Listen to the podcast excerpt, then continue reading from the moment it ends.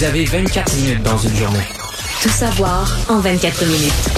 Pour s'informer et comprendre en 24 minutes, ici Mario Dumont, en compagnie de Vincent Dessureau, des studios de Cube Radio, la station d'affaires publique de Québecor. Voici Tout savoir en 24 minutes. Tout savoir en 24 minutes.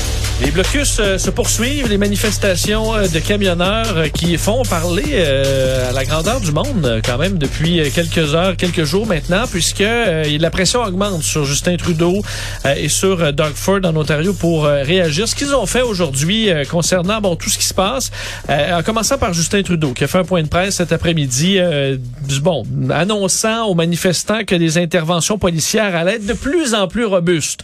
Bon, alors est-ce on, Ça peut pas être de faut- moins en moins, là. Parce non, que, parce que c'est ça. Je dis, la robustesse, on, on l'a pas vu vraiment encore. Euh, il explique que bon, euh, la, la, la, la fête a assez duré, qu'on doit euh, bon se, se libérer l'espace. Euh, Justin Trudeau a parlé euh, du sujet avec Joe Biden aujourd'hui. Ils se sont entretenus des différents sujets entourant tout ça, dont euh, l'intervention dans les manifestants de- d'Américains, des civils américains qui sont impliqués, euh, le dossier des appels qui inondaient les services d'urgence, on vous en parlait hier, la présence donc de citoyens américains dans les certains blocages, l'impact de l'argent étranger euh, pour financer des activités illégales. Je vais vous faire entendre un extrait de Justin Trudeau là-dessus sur euh, ce qui se passe, lui qui demande entre autres euh, la coalition des oppositions pour qu'il parle clairement et demande clairement aux manifestants de quitter. On continue de travailler de près avec les municipalités et les provinces pour mettre fin au barrage. J'ai aussi partagé les plus récents développements avec les chefs des autres partis. J'ai insisté que tous les députés de tous les partis doivent dénoncer ces actes illégaux. On a vu que des fonds ont été amassés pour soutenir les barrages, incluant des fonds provenant de l'étranger. C'est important de comprendre que ces fonds ne peuvent pas soutenir des activités illégales. Bon, et là vient la question de l'armée. qu'on fait, ouais, Qu'est-ce qu'on fait? Est-ce qu'on parle de présence policière plus robuste? Euh, Est-ce qu'on pourrait en arriver à l'utilisation de l'armée qui a été évoquée même par le, bon, le, le chef de police d'Ottawa? Euh, Là-dessus, Justin Trudeau dit, là, ne l'exclut pas, mais vraiment dit que c'est en dernier, dernier, dernier, dernier, dernier recours. Euh, Mais en fait, techniquement, l'armée ne peut intervenir que si elle est demandée par le premier ministre d'une province. À moins que vraiment euh, le pays soit en guerre, là, mais l'action policière dans une circonstance comme celle-là est la première. Puis si un premier ministre se rend compte que ces policiers... Bon, allons-y concrètement. Doug Ford, ce matin, annonce la fin de la récréation, entre autres au pont ambassadeur. Il va y avoir des, suspensions de permis de conduire, d'immatriculation, des amendes de, de milliers de dollars, de dizaines, voire jusqu'à 100 000 dollars, etc., etc. Là, les policiers vont aller, je sais pas quand, demain, en fin de semaine, lundi, appliquer ça. Ben, Il y a une limite, là. De- si les gens sont prêts à la guerre, si les gens sont armés, si les gens sont prêts à affronter les policiers avec des armes à feu ou leurs camions comme armes ou tout ça, je veux dire, euh, les chefs de police de l'Ontario mettront pas les agents en danger. Euh, Doug Ford demandera pas ça non plus. Et tu pourrais te retrouver dans un scénario extrême où le rapport qui est fait au gouvernement ontarien par les policiers locaux de Windsor et de l'OPP, là, c'est là, euh, on peut pas, euh, on est passé. on n'est pas, on peut pas intervenir. là. C'est une guerre. là. Les gens, euh, si on arrive pour les arrêter, les gens ils se laissent pas arrêter, ils, ils obtempèrent pas. Et là, dans un cas comme ça, est-ce que Doug Ford pourrait dire, bon, on envoie plus de policiers ou, ou pourrait dire, ben, c'est tellement gros, tellement terrible que ça requiert l'armée? C'est ça le scénario. là. Mais c'est sûr qu'on a quand même pas essayé encore euh, de, la, Non. de la gestion de foule normale là, avec des policiers anti-émeutes. On l'a pas vu. On n'a pas eu une canne de gaz lacrymogène qui a revolé quelque part non plus. Là. Alors ça, cette étape-là, est-ce que c'est parce qu'on l'exclut au niveau tactique en se disant euh, on ne va qu'on qu'envenimer les choses? Je pense, mettons, comme Doug Ford aujourd'hui, là, fait un excellent point de presse, à mon avis. Il y avait tout dedans. Il a rappelé d'abord. Si tu écoutes aujourd'hui le discours des manifestants, mais aussi de beaucoup de politiciens là, qui flirtent avec les manifestants, tu as l'impression que toutes les mesures sanitaires, ça a été fait pour le fun. Tu sais, le go, les premiers ministres des autres provinces, Trudeau, euh, à un moment donné, là, il était, il était C'est juste pour tout contrôler. Là. Ouais, Ils étaient, ils euh, étaient tous sur le pot, le gelés, puis c'est ça. Puis là, pour nous contrôler, ils ont mis en place toutes sortes d'affaires. D'abord, ça, c'est un mensonge. C'est complètement faux. C'est une connerie. Répété par les complotistes, mais ça reste une connerie. Les mesures ont été... On peut être pas d'accord avec chacune prise individuellement, dire c'est pas ça qu'il fallait faire, c'est d'autres choses. Mais, je veux dire, euh, s'il n'y avait pas de pandémie, il n'y aurait eu rien de ça. Il y a eu un virus, euh, une grosse grippe. C'est l'événement le plus mortel de l'histoire des États-Unis. 900 000 morts aux États-Unis. Avant ça, c'était la guerre de sécession à 700 000. Donc, c'est ça qu'ils ont affronté nos gouvernements. Ils ont pris des mesures. Donc, euh, il a rappelé ça, Doug Ford, le pourquoi des mesures? Il a rappelé, euh, il, il a bien exprimé que les manifestants expriment quelque chose de réel, une fatigue, une volonté que ça change, que les mesures tombent et qu'ils avaient été entendus. Donc là-dessus, pas de provocation, pas de coup de gueule contre les manifestants, mais très, très ferme sur les voies de circulation, les moyens de transport, les ports, les autoroutes, les postes frontières doivent opérer normalement. Donc, euh, là, partant de là, tu prépares l'opinion publique à la fin de la récréation. C'est comme le but, c'est que l'opinion publique entende le TikTok que là, euh, C'est assez. c'est assez, c'est fini. Ben- Ils ont été, le message est passé, il faut qu'ils s'en aillent. Il a été clair, effectivement, Doug Ford, ce matin, déclarant l'état d'urgence euh, dans la province ontarienne. Il dit d'ailleurs que ce n'est pas une manifestation selon lui. Là, il parle d'un siège. Il dit parce que c'est ce que c'est une occupation illégale. Euh, alors là, il augmente l'enjeu, là, parce que tu, on parle, tu parlais de- de- d'amende. Euh, là, on dit ceux qui bloquent, par exemple, le pont ambassadeur ou la capitale fédérale s'exposent à des amendes maintenant allant jusqu'à 100 000 dollars, des peines d'un an de prison. Euh, on est ailleurs. Là, de, Plus des la de- suspension, dans le cas des camionneurs, faire suspendre ton immatriculation et ton permis de conduire. Ouais, permis de conduire qui En fait, c'est même pas suspendre, hein, c'était take away, là, c'était retirer, le saisir. On les retire. Euh, on explique aussi que euh, le- le- une des inquiétudes de Doug Ford, c'est la présence d'enfants. On en a parlé cette semaine. Le fait qu'un véhicule sur quatre, à peu près, a un enfant à bord, euh, ça empêche, euh, en fait, ça risque, euh, en devenant une opération policière. On comprend, là, si, si on rentre avec des gaz lacrymogènes et autres, qu'il y a plein d'enfants, ça commence à être assez compliqué. Alors, euh, selon euh, Doug Ford, il dit là, l'agenda politique des assiégeants, c'est d'intimider euh, et d'amener carrément le chaos.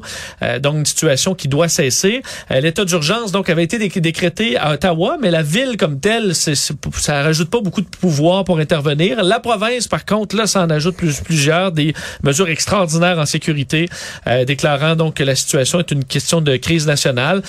Par contre, sur le terrain, encore aujourd'hui, peu de choses qui ont euh, qui ont changé. Là, les manifestants qui euh, poursuivent leur euh, ben, leur siège à Ottawa, comme le blocus euh, du, du pont, euh, comme le siège du poste frontalier de Couts, même chose à Emerson où hier des véhicules de ferme là, ont bloqué le poste frontalier et ça se poursuit encore. Alors pas pas eu de gain là là-dessus pour l'instant. Alors qu'on attend demain à Montréal des manifestants donc qui devraient se réunir là demain au parc Jarry. Euh, manifestation en soutien aux camionneurs. On attend euh, sur la page Facebook là, 4000 personnes qui ont dit qu'elle allait être là, 10 heures euh, début d'une marche pour aller dans les rues résidentielles. On dit que ce qu'on veut montrer c'est que euh, les gens les voient parce que lorsqu'on est uniquement au centre-ville, il y en a plusieurs qui voient pas. Alors, on va aller circuler dans des rues résidentielles. Ça devrait durer une heure et ensuite, on va se diriger vers Brownsburg, dans la région des Laurentides, pour former un convoi qui se dirigerait vers Ottawa. Donc, il arrivera à Ottawa en fin d'après-midi. Exactement. Alors ça, au SPVM, on dit qu'on est prêt. Hier, Valérie Plante disait aussi qu'elle suivait la, situation de très près, euh, qu'on souhaitait une manifestation paisible. Mais en fait, ils vont être là dans un temps assez limité. Ils ont une destination. Là. Alors, ils devraient pas bloquer euh, le centre-ville pour, euh, pour, pour longtemps. Alors que, je vous dis que ce mouvement-là s'est étendu à plusieurs endroits dans le monde. Et parmi ces endroits-là, ben, il y a Paris, là, où aujourd'hui convergeaient de nombreux véhicules et On sait que... Mais t'as vu que là-bas, la garde nationale, les tanks, euh, les espèces de petits blindés étaient installés avant l'arrivée des camions. Absolument. On a dit là, vous n'êtes pas la bienvenue à Paris. Il y a beaucoup de tensions à ce niveau-là. Euh, on veut d'ailleurs donc se présenter là, c'est ce qu'on bon, on convergeait là, dans le courant de la nuit vers Paris. On veut continuer de circuler. Là, d'ailleurs, comme les policiers euh, souhaitaient là, de, de pas que ça, ça bloque. On va circuler à Paris et ensuite on devrait poursuivre vers euh, vers Bruxelles, là, en Belgique, où on veut faire une convergence européenne des camions prévue lundi. Euh, mais euh, les Belges ont dit aussi on veut rien, on veut, on veut pas de vous dans la capitale. Euh, Il n'y a pas eu de demande faite en ce sens. Alors il y aura des dispositifs pour les bloquer. Alors, on voit quand même que l'idée euh, fait son chemin dans plusieurs euh, pays. On surveille encore ce qui se passe aux États-Unis, alors qu'il y avait des rumeurs là, de camions euh, qui Ah, pourraient aller tenter de, ouais, de, de poser problème de circulation au Super Bowl dimanche. Ça reste à voir. On voulait également se rendre du côté de Washington. Euh, bon, les chiffres aujourd'hui de la COVID euh, sont plutôt positifs. Euh, on est à, bon, à part le bilan des décès, toujours à 39 décès aujourd'hui, mais presque 100 hospitalisations de moins, moins 98, euh, ce qui fait un total de 2214 personnes hospitalisées, moins 9 également aux soins intensifs. Alors, on voit une baisse beaucoup plus soutenue que dans les derniers jours, euh, ce qui supporte quand même cette sortie là euh, de ou l'évacuation de certaines mesures dans les prochaines semaines.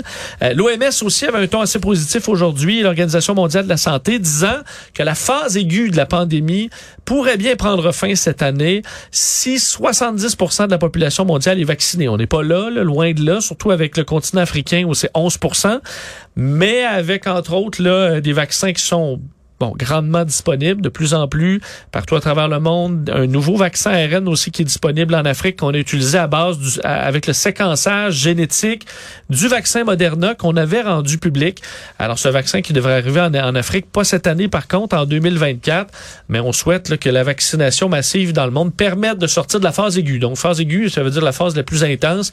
Euh, ça veut pas dire la fin de la pandémie, mais euh, on, on Mais je regardais les chiffres mondiaux là, pour le mois de janvier. Là. Je veux dire, la vague Omicron, là, ben, ici, en a, ici, on a, on est un bel exemple de ça. Dire, notre sommet avant, on avait 2-3 000 cas par jour. C'était énorme. 3 000 cas par jour, on avait eu ça, c'était énorme. Alors que pendant Omicron, on, on a eu plus que 10 fois ça, là, des 30 000, 40 000. Probablement qu'il y a eu des journées à 50, 60 000 nouveaux cas d'infection. Euh, et c'est un peu l'image à l'échelle mondiale. Quand tu regardes les nombres, la vague Omicron, pas en décès, mais en nombre de cas de personnes infectées, complètement hors proportion avec tout ce qu'on avait connu avant. Oui, on voit qu'un peu partout, on a perdu le, le- le fil des- du nombre de cas. En plus. Mais on voit, même si on dit que c'est beaucoup moins virulent, euh, les courbes de décès ont monté aussi. Oui. Euh, donc, on parlait de la Parce France tantôt. euh, C'est encore 300, autour de 250, 300 morts par jour. Euh, et le nombre de cas qui a baissé à peu près de moitié là, dans la dernière semaine et demie en France. Alors, eux aussi sont sur une, une meilleure lancée. Tout savoir en 24 minutes. Euh, il y aura des nouvelles règles d'isolement au Québec. Euh, fait, il y en a euh, une plateforme d'auto-évaluation qui vient d'être lancée pour ceux là, qui se questionnaient. On se souvient des arbres décisionnels à plusieurs endroits où là, ça devait... On, Pour les enfants à l'école, entre c'était assez compliqué. ouais. Est-ce qu'on s'isole ou pas? C'était bien compliqué. Mais là, ce sera simple. Sur québec.ca, barre oblique isolement, euh, le gouvernement du Québec qui propose cet outil-là où vous allez répondre à quelques questions et on vous dira exactement quoi faire. là. Combien, est-ce qu'on s'isole ou pas? Si oui, combien de temps? Euh, la santé publique a émis d'ailleurs de nouvelles Mais consignes c'est tout comme dans des petites questions à deux choix. Là. Vous avez plus de 12 ans, moins de 12 ans. Vous avez eu la COVID, pas la COVID. C'est vraiment des questions très simples. Tu réponds, puis à la fin, ça te dit euh, directive ou euh, conseil. Là. Et euh, ça se pourrait bien que la directive, ce soit de ne pas s'isoler, parce que c'est de plus en plus euh, l'option euh, qui, qui va ressortir, étant donné que on permet à ceux qui ont eu la COVID, là on parlait d'au moins 2, 2,5 millions de personnes dans les euh, dans les derniers deux mois, euh, une personne qui a eu un résultat positif à un test rapide, Dans le dernier trimestre. dans le ben, en fait, on l'a ils se disent depuis le 20 décembre. On va voir si ça s'étend parce qu'on parle d'une période de protection de trois mois. On l'évalue là pour l'instant euh, depuis le 20 décembre. Si vous avez eu un résultat positif, euh, ben vous n'avez pas à vous isoler à nouveau si vous êtes en contact avec une personne qui a eu la COVID et même si vous avez des symptômes. Alors, si vous commencez à faire euh, mal de gorge ou autre chose, mon calcul que c'est pas la COVID parce que vous êtes protégé en quelque sorte pendant trois mois. Euh, parlant de mesures, ben, aujourd'hui, Christian Dubé, le ministre de la Santé, a évoqué la possibilité de suspendre le passeport vaccinal euh, jusqu'à la prochaine vague. On, on sait que le passeport vaccinal euh, est un dossier assez sensible chez plusieurs euh, Québécois non vaccinés. Est-ce qu'on pourrait le suspendre temporairement euh, pendant les périodes où ça va bien. Il l'a évoqué aujourd'hui alors qu'il répondait à bon, des questions de l'opposition pendant une interpellation euh, parlementaire. Euh, pendant à peu près deux heures, là, on peut répondre à toutes sortes de questions sur ce thème-là. Je vous le fais entendre là-dessus. Quand j'ai parlé que le passeport vaccinal est là pour rester, est-ce que la santé publique va nous recommander, j'espère, en quelques semaines, de dire est-ce qu'on peut le suspendre parce que ça va mieux, mais est-ce qu'on pourrait le réétablir si jamais on était pris avec une autre vague? C'est ça qu'il faut penser. Bon, il dit d'ailleurs, euh, on l'avait dit mardi là, que le passeport vaccinal était là pour rester. Je pense qu'il tient ça, mais on pourrait prendre des pauses du passeport vaccinal. Euh, Non, mais on se comprend que c'est une mesure temporaire. C'est une mesure pour permettre euh, de, de, de faire marcher l'économie, les restaurants, les, les, les, les, les- les bars, euh, les salles de spectacle en période où la COVID circule. Si la COVID circule plus dans la société, euh, Penses-tu que là, c'est quand même euh, pour calmer les euh, un geste pour euh, une main Ben, tendue Peut-être. envers les gens Pour- frustrés, Pour dédramatiser la situation pour les gens frustrés. Mais je pense que c'est peine perdue. Je sais pas si tu as vu aujourd'hui les camionneurs, ce qu'ils disent là à Doug Ford et tout ça. Euh, écoute, ils, se disent toutes sortes d'affaires. J'ai même vu un camionneur qui disait que de toute façon, peu importe ce qu'ils vont proposer pour l'avenir, il va manifester, il va, il va faire l'occupation pareil. Et vous savez pas tout ce qu'on a vécu dans le passé, là, qu'on avait plus de toilettes un bout de temps pendant la pandémie et tout ça. C'est OK. Je suis sûr que c'est vrai. là. Je, je- je l'ai entendu. J'ai même fait des entrevues avec des camionneurs qui vivaient l'enfer. que Leur métier était compliqué à cause de la pandémie. Mais là, si on commence tous à manifester pour le passé, ouais, on peut pas te redonner une toilette pour la fois où t'as... en 2000, à l'automne 2020, il n'y avait plus de salle de bain. Il n'y avait plus de salle de bain le long de l'autoroute en Pennsylvanie. Dire, si tu bloques Ottawa, puis on pourra pas aller réparer cette fois-là, puis c'était pas de notre fa- Fait que, mais, mais j'ai entendu c'est de manifestants en Alberta. Ils se sont fait poser la question. Oui, mais là, euh, le passeport vaccinal, le gouvernement a dit qu'il l'enlevait, vous manifestez toujours. Il a dit au point où on est rendu, on peut plus reculer. Bon. Ouais, OK. Parce que je voyais, il y avait un tableau aujourd'hui, je pense que c'est à LCN, de toutes les, tous les endroits où on retirait euh, le masque, euh, passeport vaccinal et tout ça. Euh, je sais pas si eux pensent que juste au Québec où, on, où François Legault dit non, nous, on garde ça à l'infini, là, même si euh, s'il n'y a plus de COVID un jour. Non, je sais. Euh, mais parce que on suppose qu'à New York ou ailleurs, euh, les complotistes disaient ça aussi. Là. Ah, mais une fois qu'ils l'ont mis le masque, ils l'enlèveront jamais. Ben là, ils l'enlèvent. Là, Ah ouais, je sais bien. c'est possible. Mais c'est comme une. En fait, c'est c'est c'est parce que la vraie cause, je pense, pour plusieurs. Bon, il y a l'anti-vaccin tout ça. puis je pense qu'il y a une cause vraiment euh, qui est devenue politique. Là. Ceux qui disent on veut renverser le gouvernement, ben, eux, eux auront pas gain de cause. Là. Tu sais, les gouvernements démissionneront pas parce qu'il y a quelques centaines de manifestants. C'est le contraire de la démocratie. là. Euh, bon, parlons du gouvernement fédéral, puisque Jean-Yves Duclos, ministre fédéral de la Santé, lui aussi avait un ton euh, positif aujourd'hui, parlant de, de Micron comme étant une vague euh, qui commençait à être derrière nous, là, et que le gouvernement évaluait des changements euh, aux frontières. On sait que présentement, il faut être vacciné, il faut avoir un test PCR euh, qui doit être soumis dans un délai de 72 heures si notre voyage est euh, plus de 72 heures. Mais c'est des- lourd. Là. C'est-à-dire, mettons, tu Ben pourrais- oui, c'est lourd. Je comprends l'industrie du Congrès qui disent personne. Il n'y a, pas- y a pas un organisme qui fera un congrès au Canada avec ces mesures-là. C'est que tous les congressistes arrivent à l'aéroport. Là, ils passent leur test. Là, ils sont mis en quarantaine pendant une journée ou deux. Le temps d'obtenir le résultat du test. Puis là, si c'est négatif... Mais je veux dire, euh, c'est pas... euh, Non, c'est un casse-tête. Euh, ça demande des ressources aussi, alors que le test PCR, on avait, on était plus capable de l'offrir à la population en général.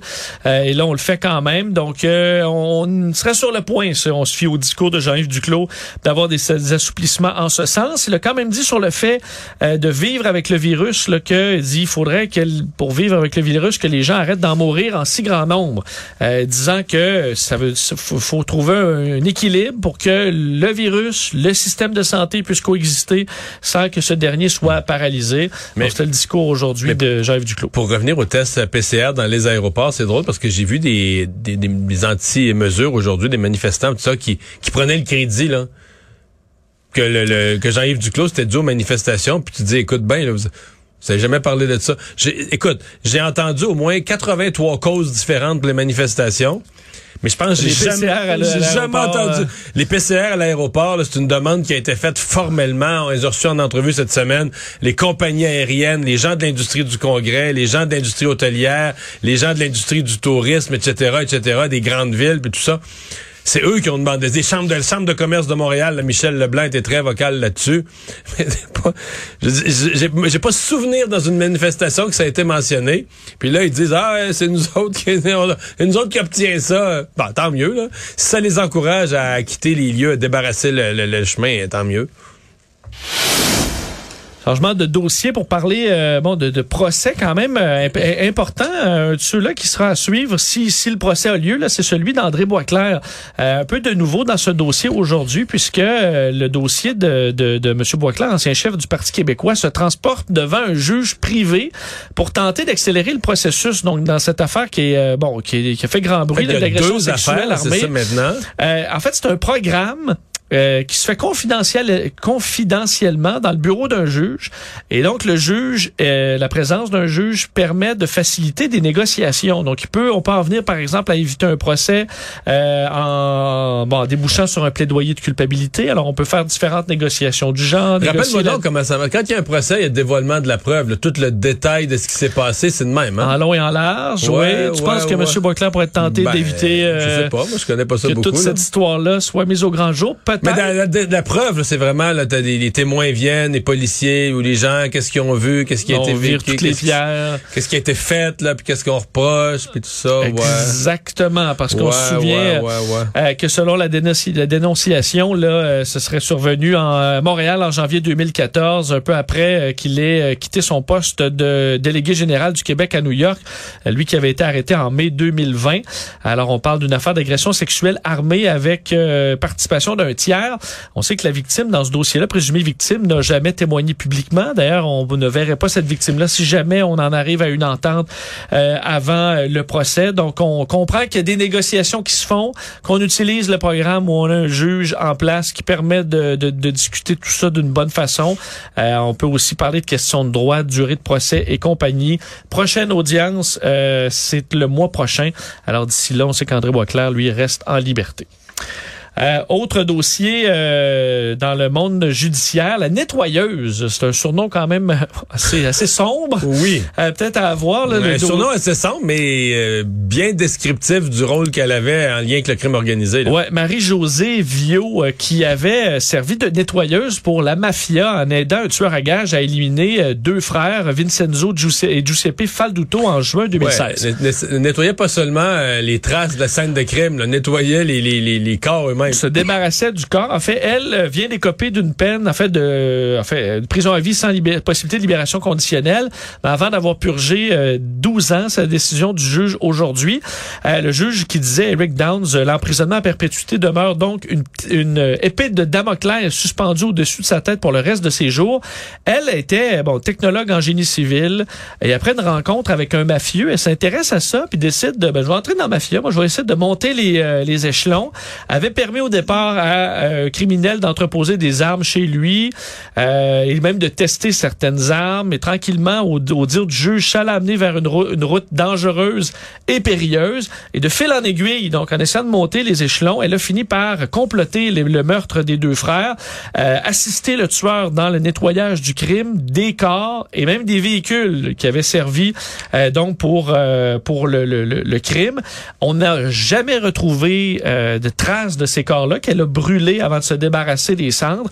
Mais l'assassin lui-même s'était euh, finalement rendu à la police, avait confessé ses crimes, était devenu agent d'infiltration. Alors, euh, Madame Villot a été euh, a été arrêtée. On sait que dans les plaidoiries sur sentence, la famille des deux victimes était allée parler dans un témoignage touchant comme quoi, selon eux, Marie-Josée Villot leur avait volé ben, le corps carrément de leurs proches, disant qu'il n'y avait aucun endroit pour eux pour faire leur deuil. Elle les a fait disparaître comme s'ils n'avaient jamais existé. C'est ce qu'on avait retrouvé dans les plaidoiries. Euh, la défense réclamait 10 ans, la couronne 15 à 17 ans. Finalement, le juge qui tranche pour une période de 12 ans. Et euh, je termine, Mario, avec la situation en Ukraine euh, où, euh, on sait, là, on avait évoqué comme quoi les Russes ne devraient pas entrer en Ukraine pendant les Olympiques, là, ne voulant pas... Ça me paraissait logique, cette hypothèse-là. là. ne voulant pas nuire à la Chine, un de Ben leurs oui. alliés, euh, bon, qui veut euh, montrer de beaux jeux à la face du monde. Mais ce dont c'est que le secrétaire d'État américain, Tony Blinken, aujourd'hui, euh, ça, ça- ça ne pourrait pas être le cas. Selon lui, euh, les Russes pourraient entrer en, en Ukraine n'importe quand, De cette incluant dans les prochaines heures ou les prochains jours pendant les Olympiques. C'est ce qu'il a dit aujourd'hui après une rencontre là, avec euh, ses alliés de l'Australie, l'Inde, Japon, États-Unis. Euh, donc, euh, eux disent préférer une solution diplomatique, mais cette sortie-là, comme quoi les, les, les Russes pourraient entrer en Ukraine n'importe quand, a fait bondir le niveau d'inquiétude sur les marchés, faisant monter le prix du baril de pétrole de plus de 5 euh, dans les dernières heures. On a vu le Dow Jones, les indices boursiers qui ont eu l'effet inverse, étaient en baisse. Alors, euh, ça continue d'inquiéter. C'est beaucoup les Américains Américains qui eux disent attention, il y a vraiment sont sur Hmm. Mais, le mais point je voyais cet après-midi que les Américains et les Britanniques lançaient vraiment des appels à, aux- aux- à leurs, sor- à leurs citoyens là, qui seraient sur le territoire de l'Ukraine de quitter les lieux au plus vite. là. Absolument. On sait que le, le Canada avait fait de même et là, le Royaume-Uni et les États-Unis demandent à leurs ressortissants de quitter euh, d'ici euh, 24 à 72 heures. Alors, c'est la- l'appel qui a été fait. Résumer l'actualité en 24 minutes, c'est mission accomplie.